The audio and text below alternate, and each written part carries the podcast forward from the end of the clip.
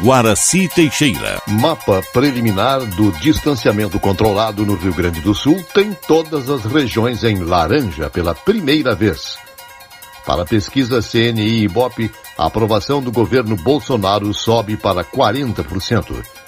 Dois suspeitos são detidos após novo ataque terrorista na França.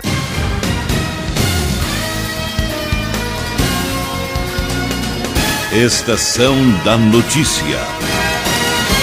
Governo paga última das parcelas de dívida com hospitais gaúchos. Repórter Marcelo Vaz. A 16 e última parcela da dívida do Estado na área da saúde com os municípios gaúchos, que estava empenhada e não paga no período acumulado entre 2014 e 2018, foi quitada pelo governo nesta quinta-feira.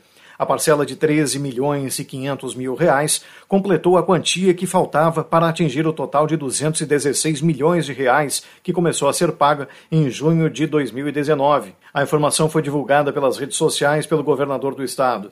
Eduardo Leite salientou a importância da ação, especialmente durante o período do coronavírus. Nós colocamos em dia os pagamentos para a área da saúde. Imaginem vocês como seria difícil enfrentar a pandemia com hospitais e municípios recebendo repasses em atraso. Nós regularizamos esses repasses. Os hospitais estão recebendo em dia e as prefeituras também, e ainda negociamos o que foi deixado de pagar em governos anteriores e pagamos em 16 parcelas e quitamos essa última parcela, concluindo 216 milhões de reais que deveriam ter sido pagos em anos anteriores pagos agora no nosso governo para a área da saúde. A secretária estadual da Saúde, Arita Bergman, disse que cumprir essa meta não foi fácil, porque havia muitas pendências nesse setor. Foi uma negociação difícil. Nós assumimos o governo com 1 bi 125 milhões de reais de pendências de pagamentos para hospitais,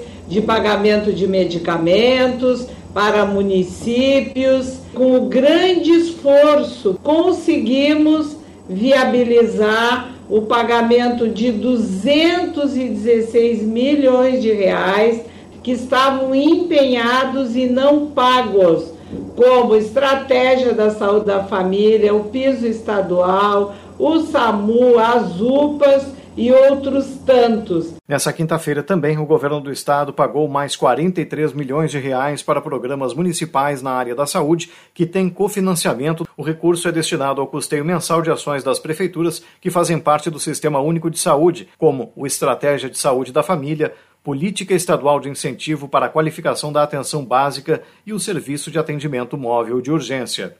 Agência Rádio Web, de Porto Alegre, Marcelo Vaz. O mais recente mapa do distanciamento controlado no mês de setembro, divulgado nesta sexta-feira, revela uma situação pela qual muitos gaúchos esperavam: a melhora dos indicadores. Todas as 21 regiões Covid estão classificadas nesta 21 primeira rodada em bandeira laranja, de risco epidemiológico médio. O mapa foi divulgado pelo governador Eduardo Leite em transmissão ao vivo nas redes sociais. Último final de semana, o primeiro com bares e restaurantes funcionando até às 23 horas, foi de aglomerações. Na quarta-feira, durante o Grenal, a situação se repetiu. No entanto, representantes dos setores de comércio e serviços se reuniram ontem com a Prefeitura de Porto Alegre para pedir mais flexibilizações, entre elas a permissão para bares e restaurantes estenderem o horário de abertura até a meia-noite e abrirem aos domingos. Os cinemas também pleitearam o retorno, alegando que a reabertura das salas ajudará no faturamento dos shoppings, considerado aquém do desejado. As propostas serão analisadas pelo Comitê de Combate ao Coronavírus, mas o prefeito Nelson Marquesan adiantou que a prioridade é o retorno das aulas presenciais e que não é uma hora a mais de funcionamento e a reabertura aos domingos que vai solucionar todos os problemas. Covid-19.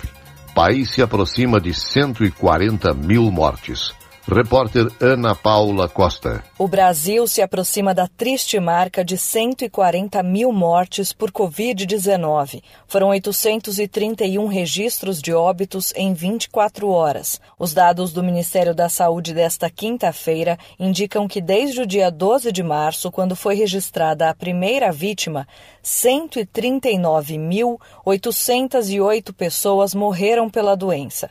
Em um dia, o país também registrou 32.817 novos casos. Com isso, o total de infectados pelo novo coronavírus já passa de 4 milhões 657.700. O Ministério da Saúde reforça as medidas de prevenção, como uso de máscara, higienização das mãos, distanciamento físico, além da busca por um serviço de saúde aos primeiros sintomas. Os principais são febre, coriza, dor de garganta, dificuldade para respirar, perda de olfato e alterações do paladar, cansaço e distúrbios gastrointestinais. Agência Rádio Web com informações de Brasília, Ana Paula Costa.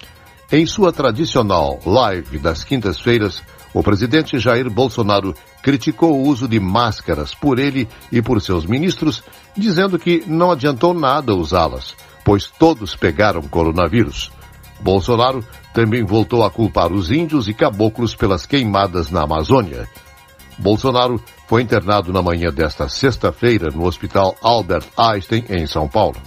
Detalhes com Alain Barbosa. O presidente Jair Bolsonaro passa bem após ter sido submetido a uma cirurgia para retirada de pedra na bexiga na manhã desta sexta-feira. O procedimento foi realizado no Hospital Albert Einstein, em São Paulo. O cálculo foi totalmente removido em uma cirurgia que durou cerca de uma hora e meia. A cirurgia é de baixo risco e foi realizada pelo médico urologista Leonardo Borges. Um cardiologista acompanhou o procedimento. Em nota divulgada no final da manhã, o Albert Einstein informou que o presidente encontra-se estável clinicamente afebril e sem dor. Pacientes submetidos a esse tipo de cirurgia costumam ficar internados por até 48 horas, mas o hospital ainda não informou a previsão de alta do presidente. Agência Rádio Web de Brasília, Alain Barbosa.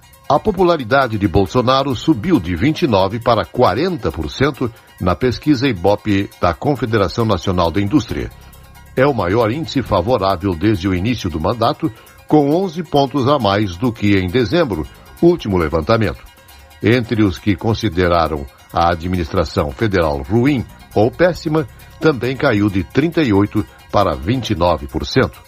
A pesquisa ouviu 2 mil pessoas em 127 municípios entre os dias 17 e 20 de setembro.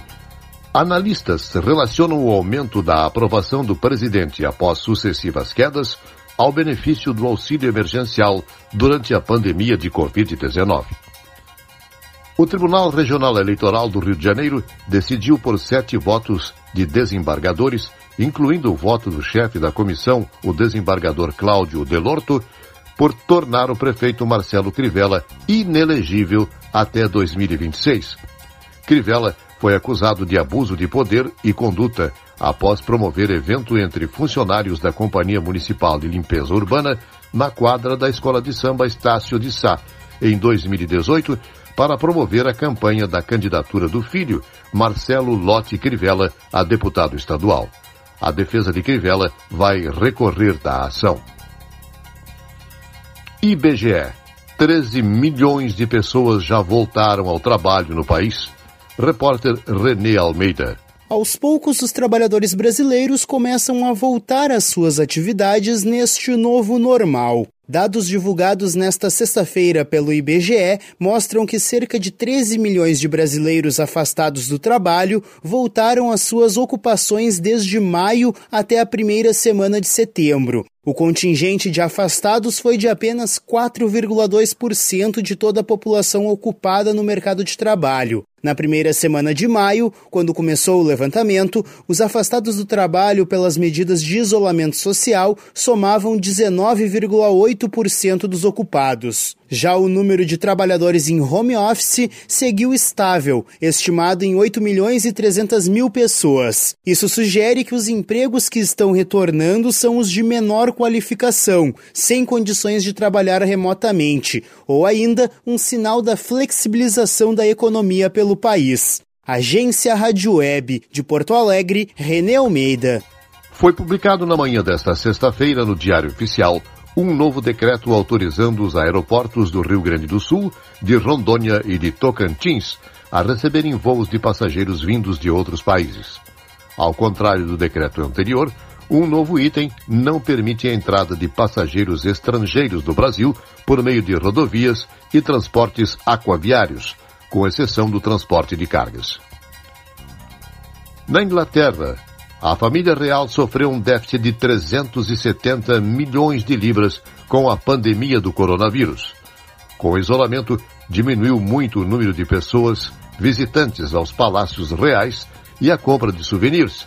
Agora, o governo britânico planeja fazer uma reforma no Palácio de Buckingham, que durará 10 anos e custará 360 bilhões de libras. Um atentado próximo à sede do jornal Charlie Hebdo, em Paris, deixa quatro pessoas feridas. Detalhes direto da Rádio França Internacional com Patrícia Moribe. Duas pessoas foram detidas em conexão com o um ataque com uma arma branca hoje em Paris, perto da antiga redação do jornal satírico Charlie Hebdo.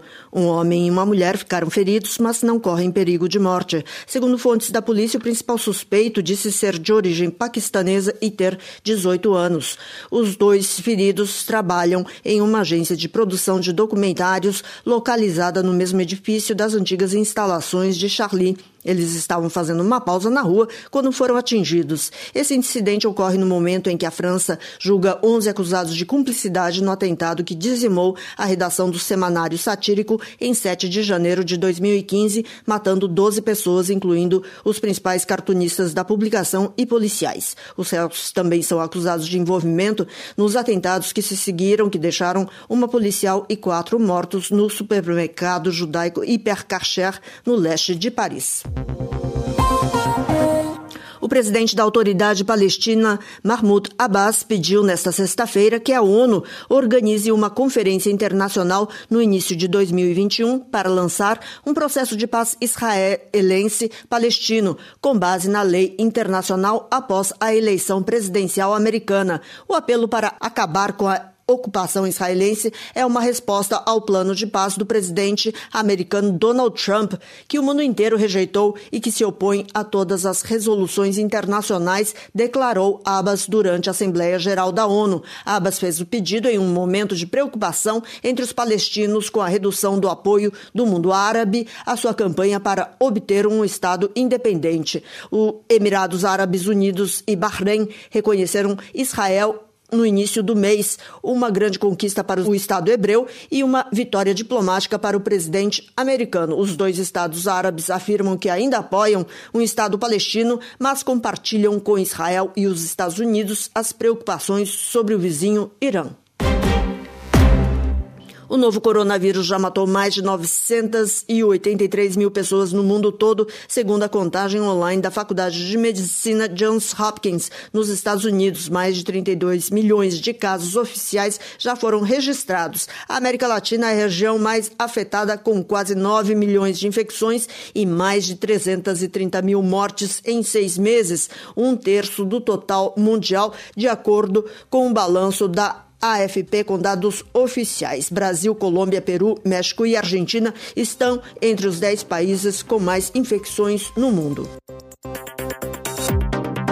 De Paris, Rádio França Internacional, em parceria com a agência Rádio Web. Estação da Notícia, um serviço jornalístico da Rádio Estação Web. Noticiário geral da agência Rádio Web Redação de notícias, Janaína Sabrito e Rogério Barbosa. Nova edição, amanhã, às 12h45, com Jéssica De Grande. Fique agora com Estação da Música. Às 20 horas, Disco Nights. Boa noite.